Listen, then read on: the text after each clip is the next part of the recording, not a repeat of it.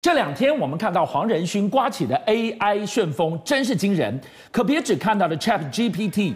黄仁勋宣布要携手联发科抢进车用 AI，他们到底同时看到了电动车、自驾车大爆发怎么样的商机？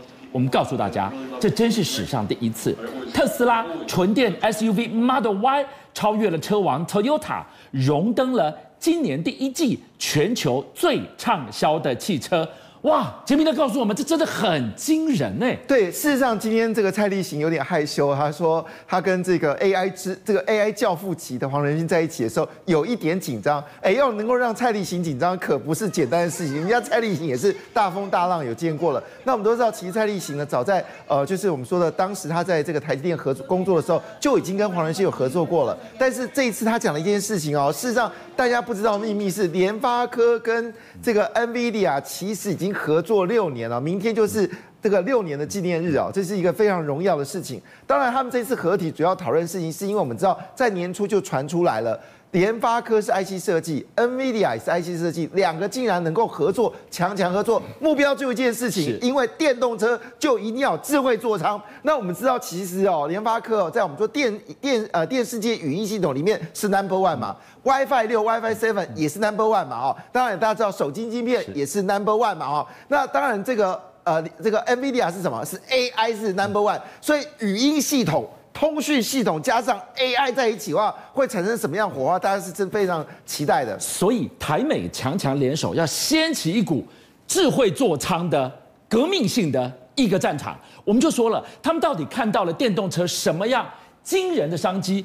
哇，特斯拉这个是历史上的第一次，赶快来告诉我们！哎，真的，马斯克以前预言说，他的 Model Y 一定会是全世界最热销的东西。是，当然现在想说，你要等待什么时候？果不其然，今年第一季公布数字，让大家觉得非常意外，非常的惊吓。就是马马斯克的这个的 Model Y 呢，以二十六点七万辆车子哦，荣居全球。嗯单品项车辆的第一名，好，那击败了谁呢？我们知道，其实全世界卖最好车是 Toyota Corolla。对不起，Corolla 先生，麻烦你好变成是第二位啊。当然，我必须说明一句话啦，第二到第五名都是这个特呃 Toyota 的车子。可是不要特别提一件事情哦。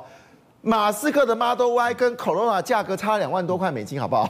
人家是四点七万美金啊，所以这件事情让马斯克果不其然，他说的他的 Model Y 将成为全球最重要的车子。但事实上呢，美国现在遇到一个问题，你没有电动窗。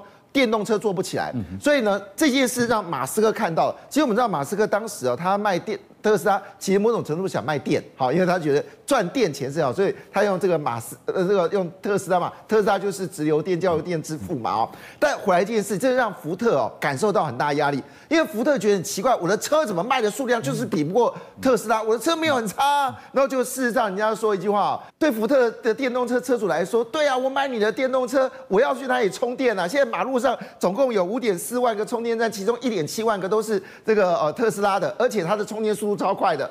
啊，拿你的电动车去的时候，我还要再装一个转接器，因为你知道那个特斯拉的，因为特斯拉做的每件都是要记，都跟其实跟苹果一样，他们在乎每个东西的那种美感以及精致度，所以它的那个充电的那个那个接口啊比较小。那福特你知道大喇喇美国车嘛，所以它的充电就特别大只，所以不合，还要装一个转接器，很不方便。那现在呢，这个当你看哦，这个特斯拉的充电桩已经到一个程度的时候，现在迫使福特也要思考一个问题，它必须要想象未来的它的车子设计的充电这个前面的充电枪头呢，都要跟特斯拉一样。所以人家讲到了这个是什么一个味道，就是在美国。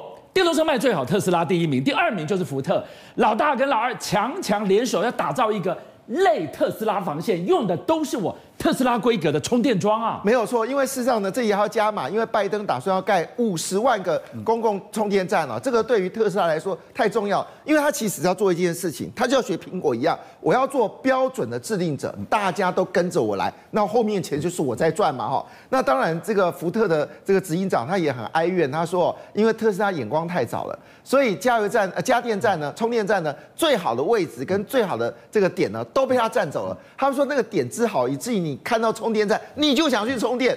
那当然了，福特也是尽力了，想办法模仿特斯拉嘛。所以他们做了一个特，做了一个这个充电站，远远看哦，基本上就跟这个呃特斯拉的充电站竟然是一模一样的。而且很很好玩是，因为我们知道那个特斯拉的充电呢，因为它速度快，它是直流电。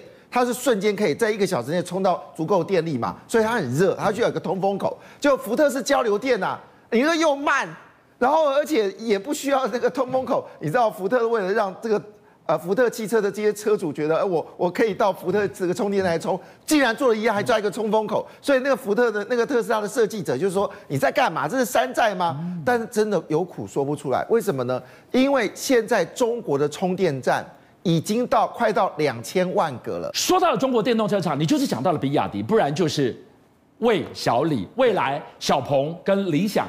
现在居然传出了在看不到边一波又一波的价格殊死战当中。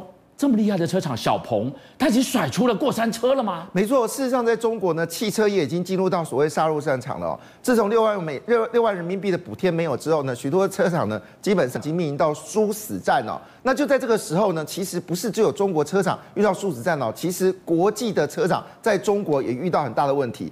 我举个简单的例子，比如说像是日本，日本汽车很在乎的就是呃，最近开始做这个所谓的纯电动车，可是你知道，在中国，在中国其实卖不到一万部哎，可是比雅迪是卖了三四十万部、五十万部、一百万部在卖的，性能有不如中国的车子吗？这就是问题，因为你你进去的是你进去的速度慢，然后各个车的不论是说呃所谓的二十万人民币的，或者是十九万人民币的，或者三十万人民币的这些车子，其实在中国都卡住了，高阶部分都被。这个特斯拉卡卡住了，那中现在问题来，这些所谓的国外的车厂在里面，在早期在中国设计的，它不是设电动车的这个车厂，它做的是加油的。那你要算过一件事，如果今天中国的这个电动车市占率从现在三十一个百百分点到五十个百分点到七十个百分点，就预告一件事情。说如果这些西方的车子没有转型成电动车，就全灭了，全灭，因为你的你的油车根本卖不出去哦。那这这一次呢，其实我这么说，是呃，比亚迪在中国已经成为巨霸了，连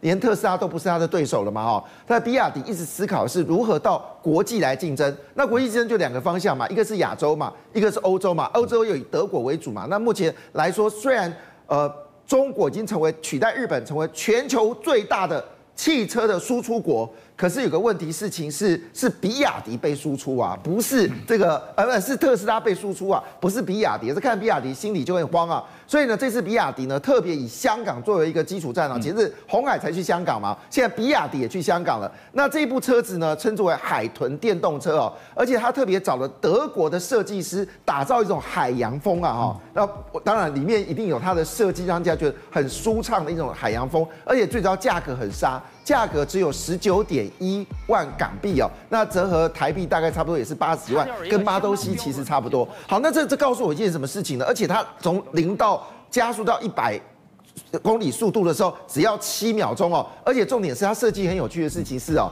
一般我们说这个车子是你你拍那个我们的车门，车子会自动解锁嘛？它不是，它只要拍那个车子的屁股一下，砰一声，车子自动解锁。老板来了，哎，这件事很重要，因为。在这个呃香港，因为它马路很紧张嘛，对你通常你要还要到车门旁边，然后去拍那个很麻烦，所以你拍屁股车子就起来，哎，颇获香港的好评哎，哦，这个对于这个啊比亚迪来说太重要了，因为如果香港这一站可以成功的话，那下个目标新加坡喽。那个泰国喽，马来西亚哦，所以它这个寄予了比亚迪出口的一个非常大的寄望。比亚迪当然知道，所有买电动车的人都有一个担心，就是里程焦虑。我非常害怕，我开开开到一半没地方加充电怎么办？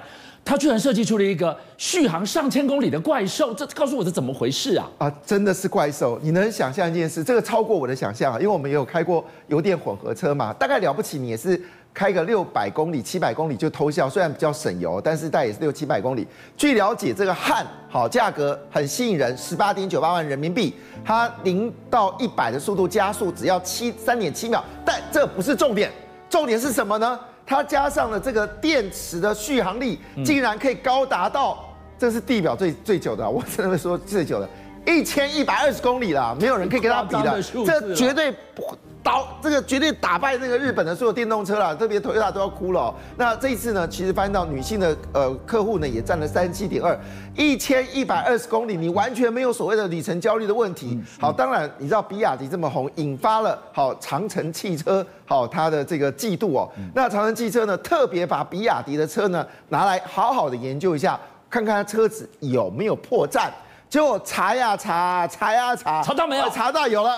它的这个我们说我们说加油箱里面有一个那个我们加油箱尽量能够呃就是空气越稀薄，然后你那个油油腹呢不要太严重，那你的排碳效果比较好。被他抓到了。他说呢，比亚迪的这个所谓的这个呃，我们说装加油箱啊，好，它不符合规则，它因为它的空气密度太高了，所以你的排碳太高，哎，这样也举报，那你可以知道这个长城现在面临到生存竞争，他只用这种方式来告诉大家，像这个比亚迪没有节碳，杀价一波波，把那个细白就是外快喽，难道只剩这一招吗？实在是太惨烈的殊死战，为什么？你看到。哎，连小鹏汽车在这一波的杀价当中都身受重伤。哎，它是小鹏哎。好，我们这个特斯拉够狠哦。特斯拉在中国连续性的降价，降的幅度已经超过二十五百分点。那我们在想说，谁是第一个受害者？哈、到底会谁是第一个受害者？那一定是你的价位要跟它有拼搏，嗯、你的车子定位跟特斯拉接近的。一定是受害者嘛？嗯、大家想，那就是小鹏啦，因为小鹏一开始就是以高档车自居嘛，报价都要二三十万、三四十万的人民币嘛，哦，那当然你特斯拉一降价，那你你小鹏跟着降啊，不然你卖给谁？要不然人家就直接卖特斯拉价格一样，哇，不得了，这一降啊，他们刚刚公布第一个季度不双惨，第一个销售折夭折，好，就是说呃只剩下九百多辆。更重要是你怎么？是是什么？它的毛利率竟然只剩下负的二个百分点，意思说卖一步亏一步。现在小鹏真的很惨哦，现在整个利润率是二点五，但事实上它的实际上利润只是负的哦。那我们知道中国的车商的厮杀会非常严重，小鹏会不会是下一个被特斯拉屠杀的公司呢？是大家所在乎的一件事。邀请您一起加入五七报新闻会员，跟俊相一起挖真相。